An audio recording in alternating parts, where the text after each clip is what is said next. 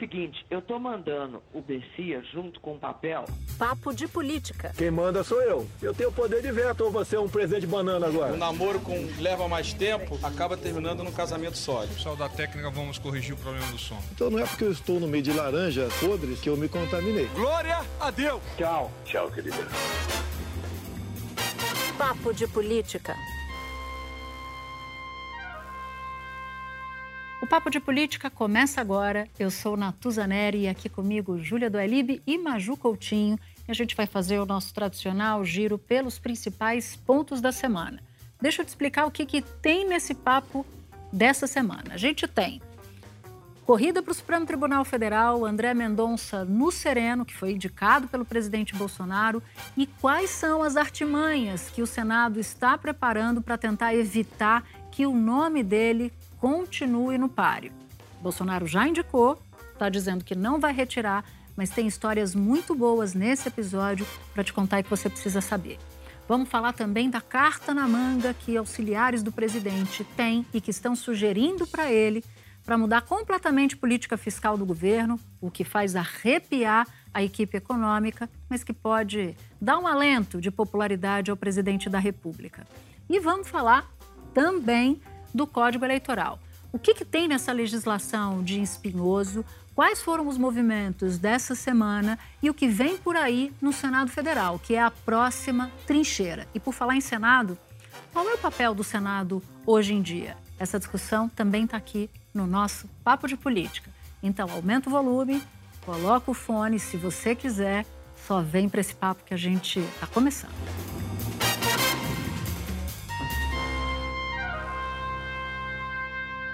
Eu queria começar com uma, com uma observação. O presidente Bolsonaro está claramente no modo sobrevivência. Ele entendeu o tamanho do risco que ele corria e quem está conversando com Bolsonaro da porta do governo para dentro está fazendo o seguinte relato, e eu ouvi isso de várias pessoas. Ele está calmo, está calmo. O episódio da carta deixou ele num mood completamente diferente. Não está falando muito do assunto, não está falando muito de Michel Temer, não está expondo o teor da conversa dele com Alexandre de Moraes e que fez com que as coisas entrassem num, numa, num clima, numa temperatura diferente. Mas tem o velho ditado, que diz o seguinte: até anotei para não esquecer, tá? Olha aqui o velho ditado. Não tem como escapar à sua própria natureza. É. Diz assim: ninguém escapa a ela que é a discussão que a gente já tinha puxado no papo da semana passada, de que em algum momento Bolsonaro vai estrilar de novo, Júlia. É, a, a, minha dúvida é, ele está ele tá calmo ou ele está quieto? Porque são eu, duas coisas diferentes, né? Eu ouvi calmo e leve também, Júlia. É, é impressionante. Eu ouvi de duas fontes leve. Pois é. é. Para ficar quieto, talvez ele tenha que estar tá num mood mais calmo. Eu acho, é, eu acho, e eu acho mais pela primeira vez, talvez Bolsonaro tenha entendido o tamanho do perigo que ele corria, até porque o perigo era real, tanto que a história do impeachment escalou muito. Acontece que tem um ponto, uma observação que me fizeram essa semana, o Antônio Lavareda, que saca tudo de política, ele disse o seguinte: olha, é muito difícil esse rio voltar para o seu curso normal. E a conclusão que eu tiro dessa história é que a gente jamais, durante esse próximo período, vai voltar ao 6 de setembro. Né? O clima é Já o é clima do 7 de setembro, aquilo que Bolsonaro disse que muito possivelmente vai voltar a dizer. Mas como ele sentiu o perigo se aproximando, ele agora tirou recuou. o pé. Recuou. É como se tivesse, por esse raciocínio do Lavareda, né, sempre bem certeiro, é como se tivesse quebrado, né? Um, um cristal. lascado, um cristal. Assim, você não volta mais à situação anterior. Já está dado aqui. É, é isso que eu vi também. Já está dado. Agora, as, os arroubos podem voltar com uma intensidade diferente. É isso, né? Nunca mais aquela intensidade que a gente viu, acreditam alguns. É, isso aqui, isso aqui acho Essa que não é dá para comprar pelo é, valor de face, acho. né? Agora, o que, que pode tirar Bolsonaro rapidamente do prumo? O que sempre tira? Família.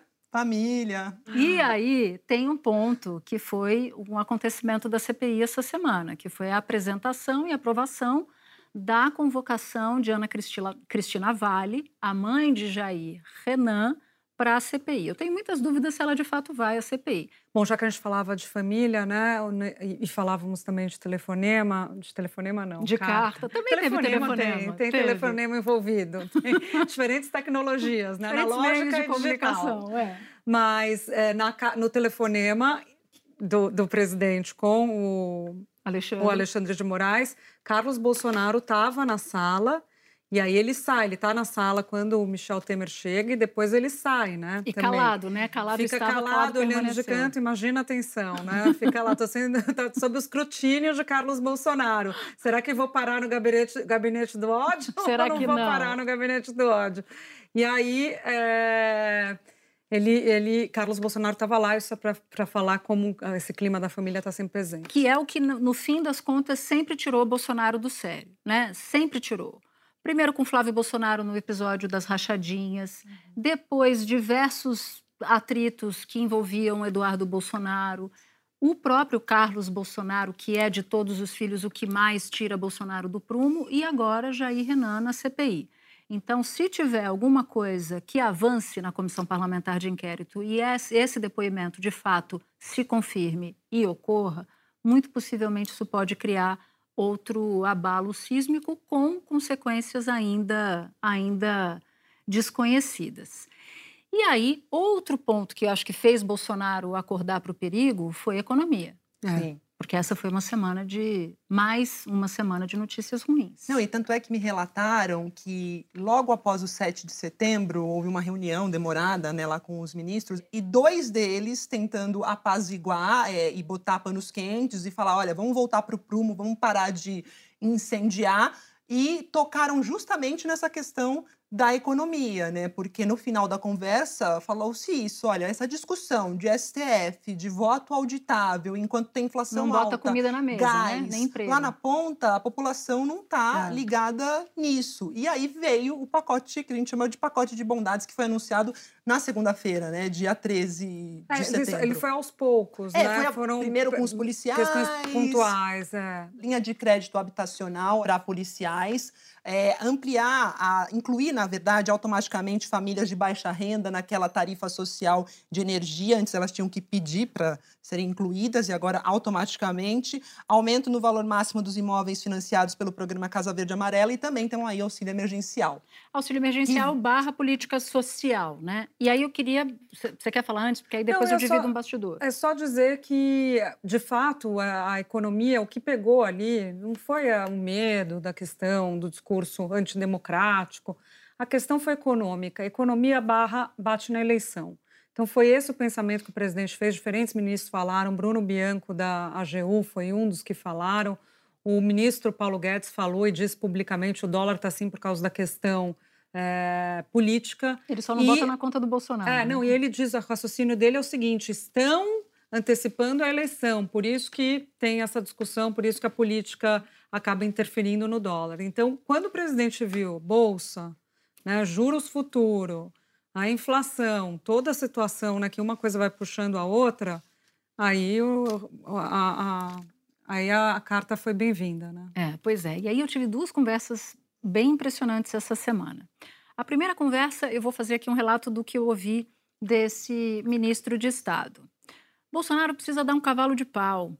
Eu falei, mas como assim cavalo de pau? Não, cavalo de pau. Se o Guedes não conseguir aprovar esse programa social para turbinar a popularidade do Bolsonaro, não tem problema. Paga um auxílio emergencial, continua pagando um auxílio emergencial de 400 reais. Aí eu fiz. Nossa, mas aí o mercado vai se espantar. Ao que esse conselheiro do presidente disse: mercado vota? na eleição?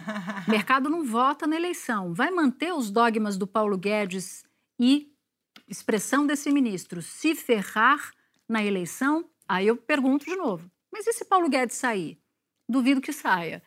Então, Júlia, esse foi o primeiro diálogo, o, o primeira, primeiro diálogo impressionante que eu colhi essa semana e que eu Tô louca para ouvir o segundo, mas queria só fazer uma ponderação em relação ao seu interlocutor. Lula ganha a eleição quando ele faz a carta aos brasileiros, que é uma carta para o mercado. Exato. Torna ele palatável. Jair Bolsonaro, um do, uma das, dos elementos que pesaram para a eleição dele, além da, da questão da facada, que era a imprevisibilidade, foi o sentimento anti-PT, questão da economia e o fato dele ter se juntado a Paulo Guedes e ter mostrado para o mercado que era alguém palatável e liberal. Então, não, quer dizer, o mercado não vota, mas o mercado tem uma influência grande em eleição e ignorar isso é um erro. É, eu concordo com você que esse conselheiro está. Esse para político deve ser militar. Deve... eu, não, eu não confirmo nem nego que é para não dar pista da fonte. E o outro Maju, diálogo impressionante, que também guarda um certo, um, muito descolamento da realidade, foi um outro conselheiro presidencial, mas esse talvez um pouco mais distante, que disse assim: economia tá bombando. Eu falei, onde? Eu falei, onde é que acende a luz, né? Porque tá tudo escuro. Tá bombando. Você não acha um saco de cimento em loja de construção.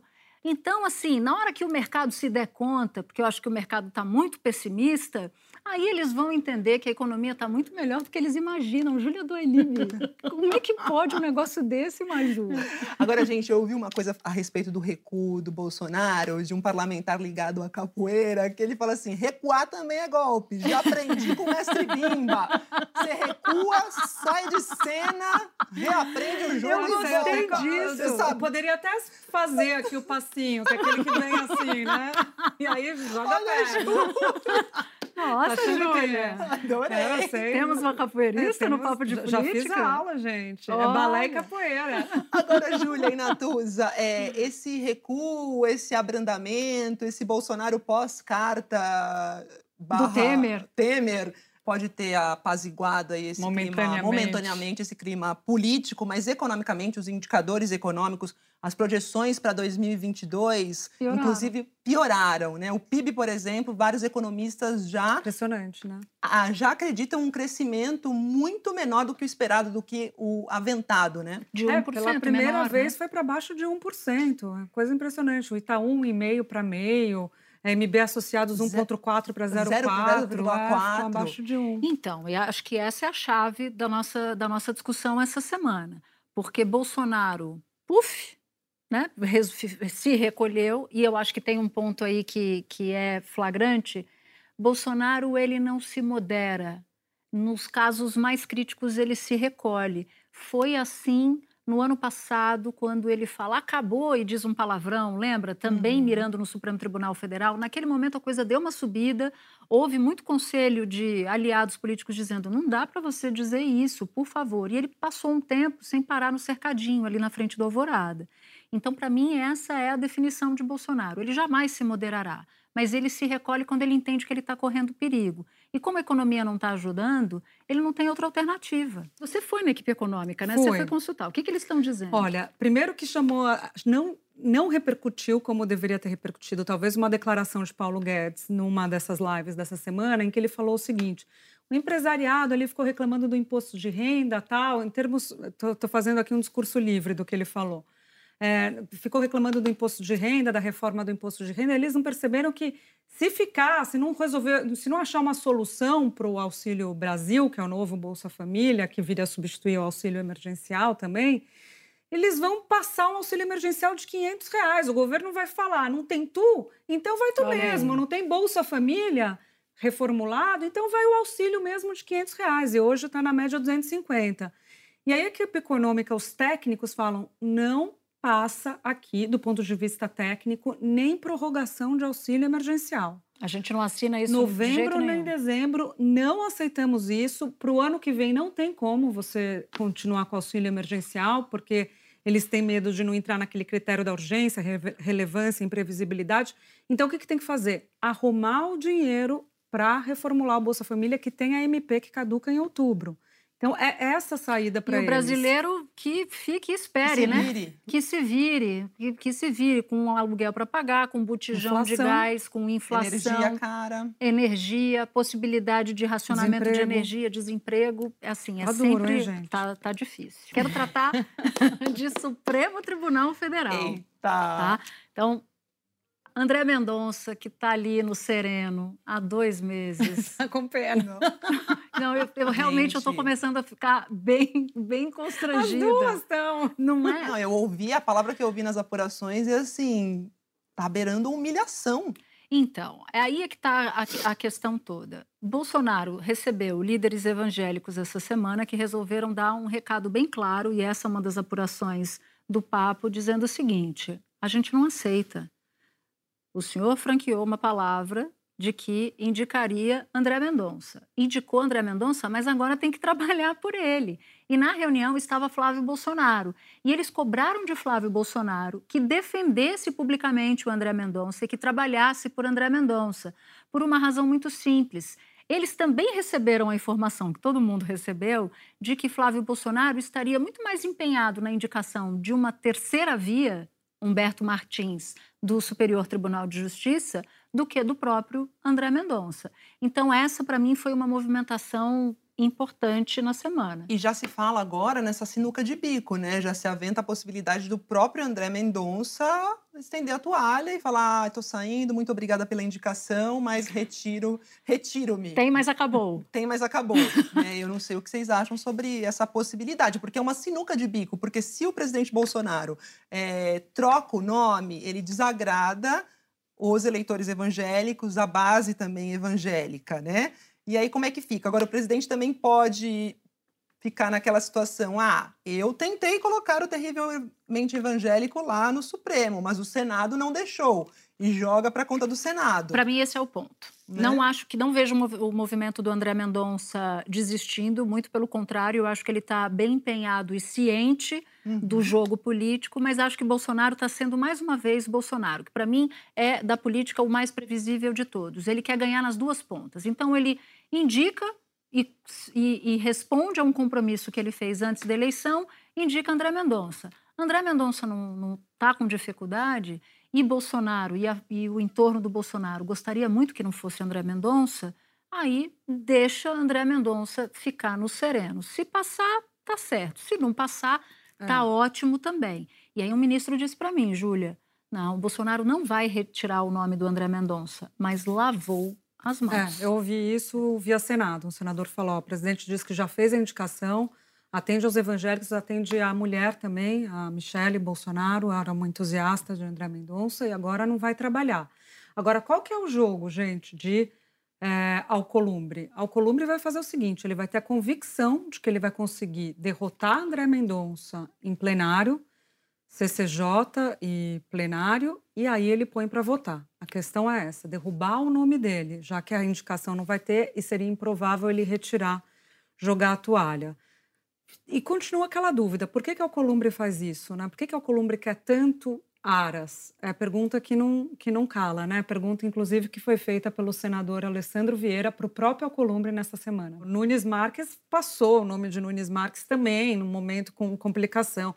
A questão ali é que é predileção, tem coisas de investigação envolvidas, predileção para o Aras, pelo Aras ou pelo Humberto Martins. Porque eles são muito mais do jogo, né? Tem muito menos jogo com o André Mendonça em pautas que são caras para a política tradicional ou para os políticos do Centrão, que são as, as investigações né, de, de poderosos, e eles não sentem a menor segurança no André Mendonça nisso. Então, o André Mendonça está sendo vetado, Maju, muito menos pelos defeitos, que tem, evidentemente, do que pelas qualidades. Né? E eu ouvi de um parlamentar, achei muito essa metáfora da gente que dá o barato da coisa, né? Que Aras nunca arou tanto para chegar ao STF, gente, que ele está arando, fazendo caminho. E, Arando e tá é bom. E está dando sinais contraditórios, né? Porque é no mesmo tempo em que se fala sobre medidas que ele tomou, pedidos de prisão contra né, a sub dele, a vice, a subprocuradora, na verdade, não o vice. O vice estava tomando também, Humberto Jacques, mas enfim, né, no momento que toma algumas medidas que vão na contramão. A posição dele no marco temporal, que embora não seja algo muito contra, assim, cravando, se posicionou no, na contramão do que o governo queria. Acho que ele está piscando para todo mundo. Ele não tem a menor certeza, como ninguém tem, de, de quão competitivo é o Bolsonaro nas eleições do ano que vem. Ele terá que conviver nove meses com o próximo presidente da República, se esse presidente não for Bolsonaro. Uhum. Então, como ele não tem nenhum controle e é muito esperto, ele está ali fazendo acenos para gregos e troianos. E insisto num ponto, Maju: o verdadeiro ou maior verdadeiro não, mas o maior padrinho de Augusto Aras é o Centrão, não é mais Jair Bolsonaro. E Natuz e Júlia, a gente tem que falar também da peregrinação né, dos líderes religiosos para falar com o senador Rodrigo Pacheco para esse...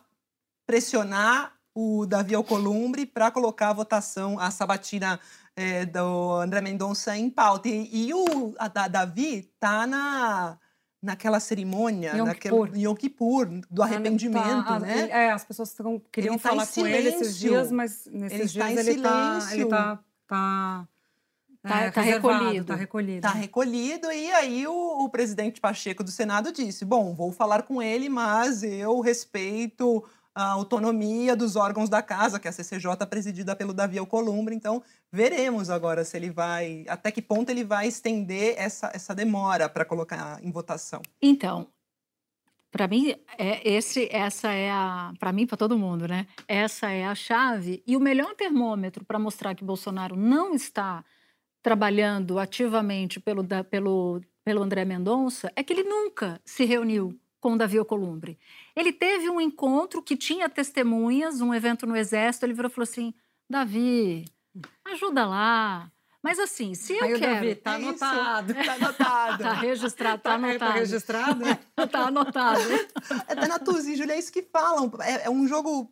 Alguns observam como um jogo casado, porque se Total. realmente tivesse apoio do Planalto e uma ligação do presidente, ou duas ligações do presidente, vão botar isso para votar, dificilmente, a não ser que seja da oposição, é, um senador fala: não, não vou colocar, não, não vai ser votado. Então, tá, deixa correr, não votou para votar? Ah, é, nossa, até esqueci. É uma coisa mais ou menos nesse nível. Aliás, você falou, esqueci, eu me lembrei que a gente não falou da magia, né? Da Tava bruxaria. esperando, eu tava deixando você tirar da, da Da cartola. cartola. A resistência a ele é tão grande que a Júlia Duelib tropeçou numa informação essa semana que mostra e ilustra bem isso. Conta. Confirmada por você, né? Confirmei, confirmei. Não, falando com o senador, ele falou: não, mas já já estão articulando aqui e tal. Pode ser Aras, mas pode ser Humberto Martins. Eu falei: bom, mas Humberto Martins não tem muito tempo, porque a Constituição diz que tem que ter menos de 65 anos, ele está com 64 e faz agora no começo de outubro, na primeira semana de outubro, faz 65. Então, Ou seja, tem semanas. semanas para inviabilizar. Menina, você não sabe da PEC? Esse menino é muito bom, né? Menina, você não Vou sabe te da PEC? Amiga, eu vou te contar uma. Você não sabe da PEC? Eu falei, que PEC, senador? Como assim? Como o senhor não me falou isso antes? Tem uma PEC para tornar possível, mexe ali na questão da idade e tal, e, Olha e- e torna possível indicar com para além dos 65. Ou seja, eles querem dar uma volta na Constituição para evitar que André Mendonça emplaque. Humberto Martins, que é do STJ? STJ, presidente do STJ, ele é alagoano e ele é o candidato de Flávio Bolsonaro, mas ele tem um, ele é, ele Tem um pé no Renan Calheiros. Ele tem, é, ele tem um padrinho que tem o veto do Palácio. Que é por isso que alguns acham que essa PEC, essa proposta de emenda à Constituição, pode não avançar, porque Bolsonaro, um olho aqui, outro olho aqui, e três pés atrás com o Renan É, Fora Calheiros. que se- três semanas para ele fazer 65 anos, são três semanas para você votar uma PEC. como você Dois vota? turnos na Câmara, no Senado, difícil. Mas Agora a gente- ilustra isso, né? Agora, gente, é inédita né, essa demora para se colocar a votação na sabatina. Já teve demora para se indicar um nome para ocupar Sim. a vaga no Supremo, mas não para votação na Nesse na parâmetro, CCJ. não. E só mais uma coisa, outra tirada da cartola. Se André Mendonça for rejeitado, que Davi Alcolumbre está dizendo que seria, disse para uma fonte minha, inclusive, essa semana, ela falou, não, ele não passa. Mas se não passa, você não vota? Que você não coloca para votar e tira a prova dos nove? Seria indicar Jorge Oliveira, que é alguém da confiança da família Bolsonaro, que foi indicado por Bolsonaro, por, por Bolsonaro para o Tribunal de Contas da União, rejeita André Mendonça, coloca Jorge Oliveira e, em troca para o Senado aprovar, dá duas vagas, duas indicações para o Tribunal de É, Contas da União. Boa, boa, boa apuração essa. Só para a gente finalizar, esqueci de dar uma outra. TST Ives Gandra Filho. Tribunal Já- Superior do do Trabalho. Trabalho, ministro do TST. é, ele foi cotado para a vaga de Alexandre de Moraes lá atrás, por indicação do Temer, acabou perdendo. Também muita gente tem dito que o nome dele voltou a circular e ele foi o único representante do TST, ou talvez de Tribunal Superior, aí eu me arrisco com alguma dúvida de falar, na tanqueata. Então, o Hum. pessoal não deixou passar batido Mas- que estava lá em Visgandra, na Tanqueato Filho, tá? É, e, e, isso chamou atenção. Agora, de qualquer maneira, é um risco quando se trata dos eleitores evangélicos que têm um peso para Bolsonaro e não dúvida. cumprir essa palavra com essa base. Sem dúvida, sem dúvida. Bom, eu não queria passar por essa semana sem falar do Código Eleitoral. Então, Júlia, acho que vale a pena fazer, se você puder fazer as honras da casa, o sobrevoo e os pontos super espinhosos que tem nesse. Pelo menos alguns. Você pegar um, e aí eu peço para a Maju pegar um outro ponto espinhoso do código. Então, eles acabaram aprovando né, a, essa mudança. Na verdade, é uma, um aglomerado, é um agregado, desculpe, da, de toda a legislação eleitoral, quase 900 artigos, 30% novo, e aí flexibiliza é, o uso do dinheiro público, torna mais fácil é, a prestação de contas né, para os políticos, mais difícil a fiscalização da prestação de contas, mais baixas as multas. Dos pontos polêmicos, gente, que passaram, é, eu destacaria a censura, as pesquisas. Uhum. Um absurdo, os parlamentares fizeram. Esse é o caso mais chocante dos últimos tempos de legislação em causa própria. O mais. Eles fizeram isso simplesmente pelo fato que atrapalha eles. Total. Então, eles estão se auto conferindo um poder de tutela e dizendo: não, o eleitor não tem que saber sobre isso antes da, da eleição. É um absurdo. Então, isso passou no, no, no, na Câmara. E olha, veja, tem polêmica no Senado e pode ser que continue no Senado, viu? Porque aí tem uma joint venture de senadores e deputados que não gostam desse tema. Então, destacaria esse. Tem a quarentena, a quarentena também, né, Maju? Isso aí, a volta da quarentena, né, para policiais, militares, procuradores, juízes. Passou para quatro anos agora. Para se candidatar, né? né? Para então... se candidatar. Eles têm que sair, abandonar o posto para poder se candidatar a um cargo eletivo. Então, por exemplo, mas só vale a partir de. Só valerá, se for aprovado, né? Ainda tem que passar novamente pela Câmara, em 2026, né? Para 2026. Então se um candidato, se um policial quisesse se candidatar para 2026, ano que vem já teria que deixar o posto. A gente pode chamar de artigo Sérgio Moro, artigo né? Artigo Sérgio Moro. Artigo Sérgio Moro. Artigo Porque Sérgio Moro. o trauma que o, a política tem, essa política que comanda hoje o Congresso Nacional, em especial a Câmara dos Deputados, do Sérgio Moro, barra procuradores, uma candidatura em certa medida, se não atingi-los, pelo menos é uma espécie de punição ou evitar que isso aconteça de novo, é impressionante. Mas eu queria fazer uma ponderação sobre esse assunto. Também não, não me parece correto você deixar a legislação, Júlia, solta e permitir o uso do cargo. Isso um cargo de juiz, de procurador, de exposição, de polícia, você tem muita exposição e você não ter prazo é. para essa quarentena. Há quem diga que o prazo deveria ser maior, inclusive. Quatro, cinco anos é Eu acho é quatro, é cinco anos talvez seja, eu, eu não sei, talvez seja excessivo, mas não ter um prazo alongado me eu parece acho, um problema. Porque a carreira de Estado não é para isso. Né? Não a é carreira trampolim. de Estado não é, Exato, não é, não é trampolim. Se você quer ter uma carreira política, você pode advogar. Você pode virar qualquer outra profissão, você pode virar um médico e ter um trabalho de saúde pública. Agora, usar a carreira de Estado para isso, ou no decorrer da, da sua função na carreira de Estado, você ter acesso a mecanismo que você descobre, opa, esses mecanismos estão me ajudando a ter popularidade. Vou pensar em ter um, um fazer um voo político é ruim. E você pode usar o seu cargo para perseguir futuros perseguir, adversários. Exato. O caso do Sérgio Moro é um caso que sempre vai ser questionado. Você pode achar que ele fez um bom trabalho, você pode criticar o trabalho dele, mas o fato é que sempre haverá um questionamento se a partir de um determinado momento ele usou aquilo politicamente porque ele acabou indo para o governo de quem se beneficiou com decisões dele. Total. Eu destacaria um outro ponto que eu não sei se, se, se para vocês é sério, mas, mas para mim talvez seja, que é a possibilidade do Congresso caçar uma norma do Tribunal Superior Eleitoral. Então vamos lá. Tem o princípio da anualidade para o Tribunal Superior Eleitoral, já existe para a legislação eleitoral o princípio da anualidade para o Congresso mas não existe para normas da mais alta autoridade da, da, da Justiça Eleitoral. O fato de você deixar a última palavra com o Congresso Nacional me deixa bastante insegura, justamente pelo espírito do tempo dessa legislação, que é advogar em causa própria. Então, se o Supremo, se o TSE, como foi nas eleições passadas, estabelece a cota, foi a cota para mulheres, eles, eles, eles estabeleceram uma cota de eleição para mulheres, certo? Eles, é, na, na verdade, a cota é o dinheiro para a cota. A cota ah, não, eles já tinham. É, eu sempre me confundo com isso. Eles tinham definido a cota de eleição para mulheres, o número de vagas, ou se era o dinheiro. É o dinheiro. 2018 foi o dinheiro decidido pelo TSE é, e depois teve em 2020 a cota aí sim ah, das isso. candidaturas é, dos negros e e mulheres e mulheres também os 30%. Então, e isso foi decidido às vésperas da eleição. É. E eles até hoje não engoliram isso. Eles ficaram atravessados com Ficaram. isso na garganta.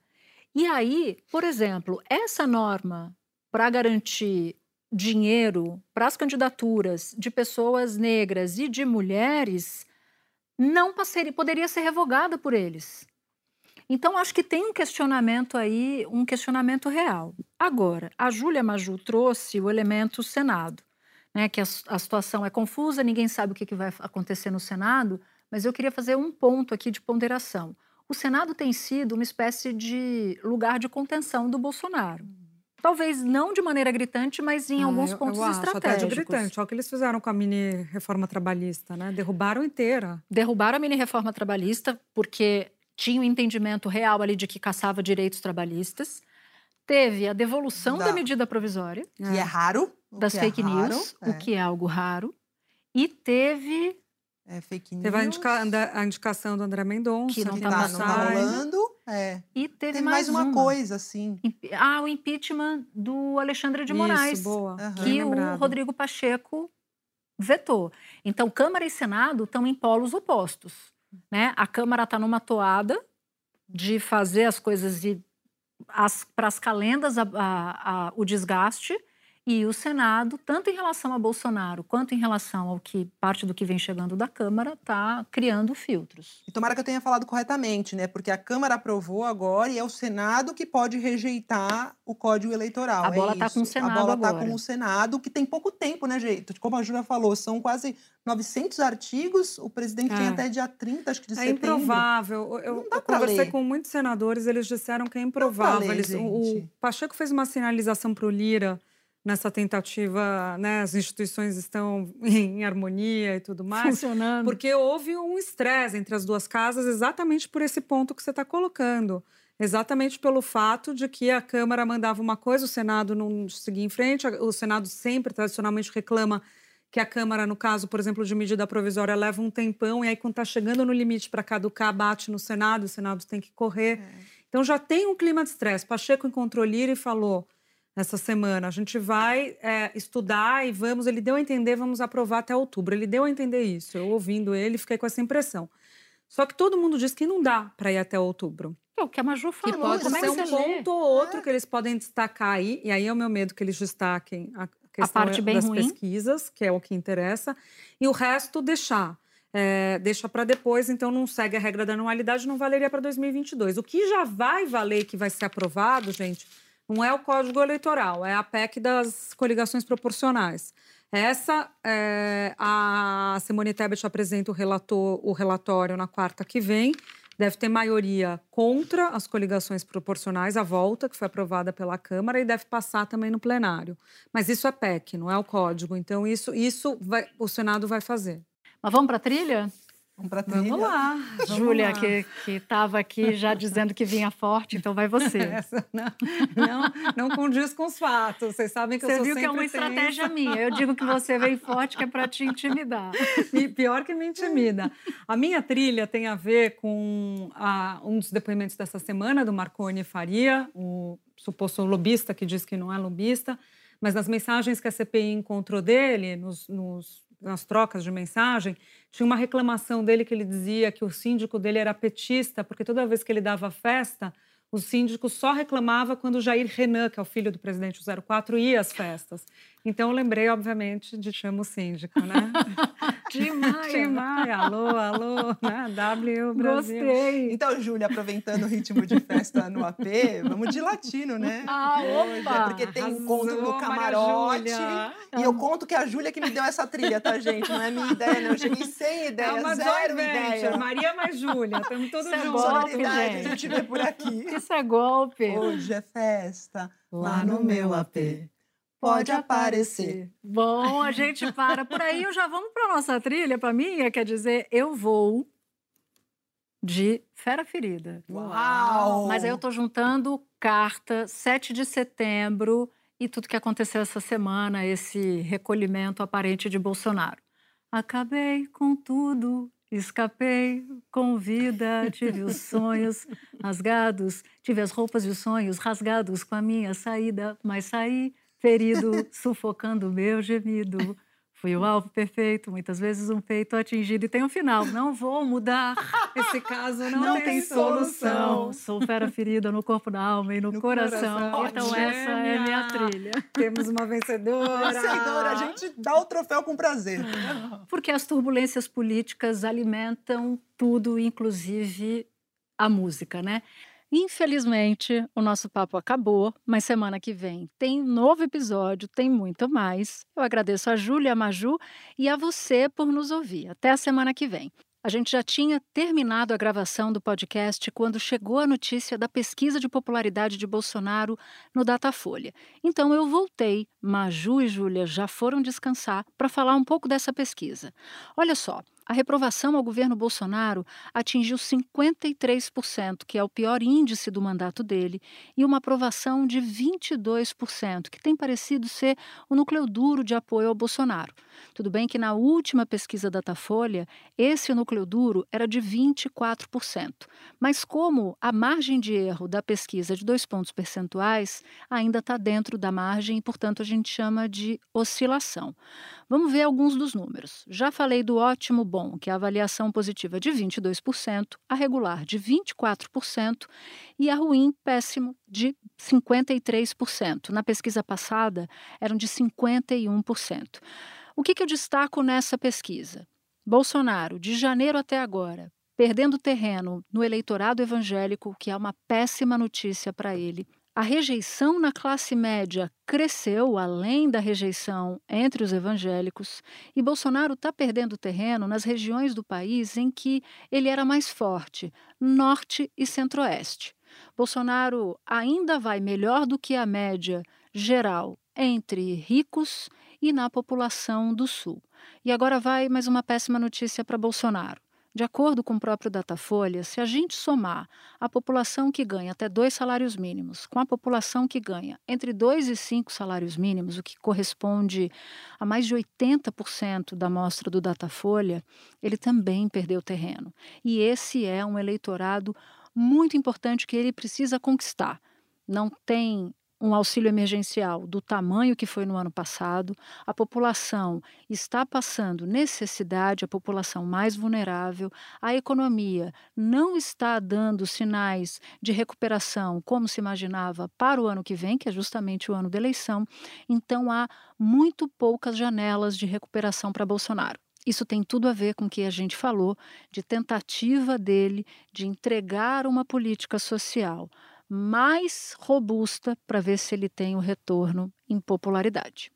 E é hora de agradecer a nossa equipe. Edição executiva Daniela Abreu, edição e produção Cecília Rito, Júlia Zaremba, Germano Martins e Bruno Batti, supervisão Ana Bernardoni, chefes de redação Pedro Godoy e Mariana Timóteo, gerência Cadu Veloso, sonoplastia Gustavo Caux, supervisão técnica Guido Carvalho e Leandro Discassiati. E na equipe de estúdio, no comando da chamada Sala de Controle, José Dias. E no estúdio, Edson Vinícius, Laís Rodrigues, Marcos Vinícius, Ricardo Espósito e Pedro Fuoco. Nosso podcast também é programa de TV na Globo News, toda quinta-feira, às 11h30 da noite.